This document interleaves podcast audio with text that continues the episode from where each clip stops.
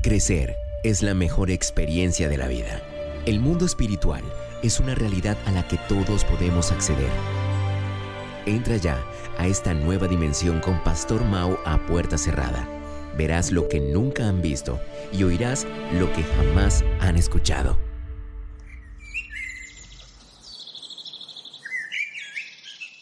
Hola, ¿qué tal? Yo soy el Pastor Mao y esto es nuestro devocional a puerta cerrada. Con todo mi corazón reciban un saludo muy especial en este espectacular día, pidiéndole a Dios, como lo hacemos cada momento que oramos, que por favor nos ubique en el lugar correcto, con la gente precisa, en el tiempo indicado, con la palabra oportuna, y que llene nuestro corazón de su paz y también de su dirección, para que podamos hacer su buena, perfecta y agradable voluntad de manera práctica en el día de hoy.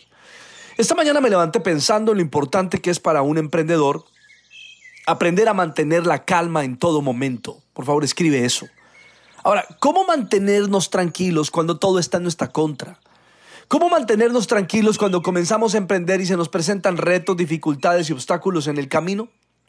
Recuerdo que una de, mis, de las primeras palabras que escuché y que aprendí en mi vida espiritual fue Éxodo 14:14, 14, que dice de la siguiente manera, el Señor peleará por nosotros y nosotros estaremos tranquilos. Ahora, esta palabra la aprendí porque constantemente escuchaba a mis pastores decirla. Y fue la palabra que Dios les dio a ellos cuando emprendieron su ministerio. Esa palabra suena bonito, ¿verdad? Pero ¿se puede llevar a la práctica? ¿Se puede vivir como una verdad eh, eh, que, que la puedas experimentar en tu vida? Mira, en un momento dado de mi vida, yo pensaba que no era posible. Pero a medida que fui viendo la vida de mis pastores, la manera de reaccionar frente a las dificultades, entonces me di cuenta que no solamente era una verdad y la verdad de Dios, sino que era la verdad de ellos. Entonces yo quise que fuera mi verdad. Fueron muchos los momentos que les vi vivir y mantener la calma, la tranquilidad, pero no una tranquilidad aparente, sino una tranquilidad o una calma real. Lo digo porque estuve muy cerca de mis pastores y he estado para poder ver que eso era más que una bonita palabra. Fue entonces cuando aprendí mientras pasaba el tiempo que la responsabilidad de Dios es que Él peleará por nosotros, pero la responsabilidad nuestra es estar tranquilos. Y creo que es una eh, de las peores cosas que nos puede pasar a un emprendedor es perder la calma, perder los estribos, perder la cabeza, perder la tranquilidad. Es lo peor que nos puede suceder. Permíteme preguntarte hoy, ¿qué te quita la calma? ¿Qué te quita la tranquilidad? Otra pregunta interesante sería, ¿qué tipo de calma tienes? ¿Y qué tal está? ¿De dónde viene tu tranquilidad y tu calma? ¿Cuál es la fuente?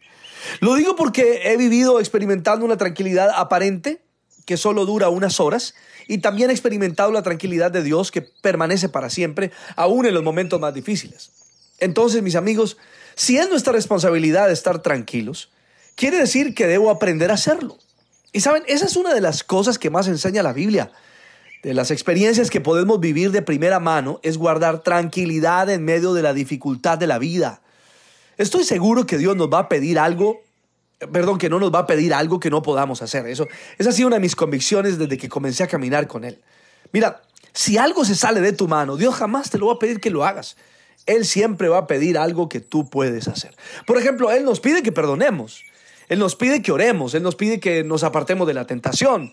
Él nos pide que ofrendemos, Él nos pide que, amemos al prójimo, Él nos pide que seamos humildes y sencillos como el Cordero de Dios, Él nos pide que imitemos a Jesús, Él nos pide que seamos misericordiosos, compasivos los unos con los otros. También nos pide que nos apartemos del pecado. Todo eso lo podemos hacer. Son muchas las cosas que Dios nos pide que hagamos sabiendo Él que podemos hacerlo. Bueno, en este caso, mis queridos emprendedores, Él nos está pidiendo que permanezcamos tranquilos. Y es posible. Es posible, alguien me está escuchando en este momento y a lo mejor alguien dice, no, no estoy de acuerdo. Y de pronto saque todo tipo de excusas para justificar su intranquilidad. Pero resulta que como solo el que está bajo el techo es el que sabe dónde le cae la gotera, como dicen en mi país, entonces mi querido amigo y amiga, usted no sabe cómo está mi vida. Y si yo tengo hoy razones para estar o no estar tranquilo.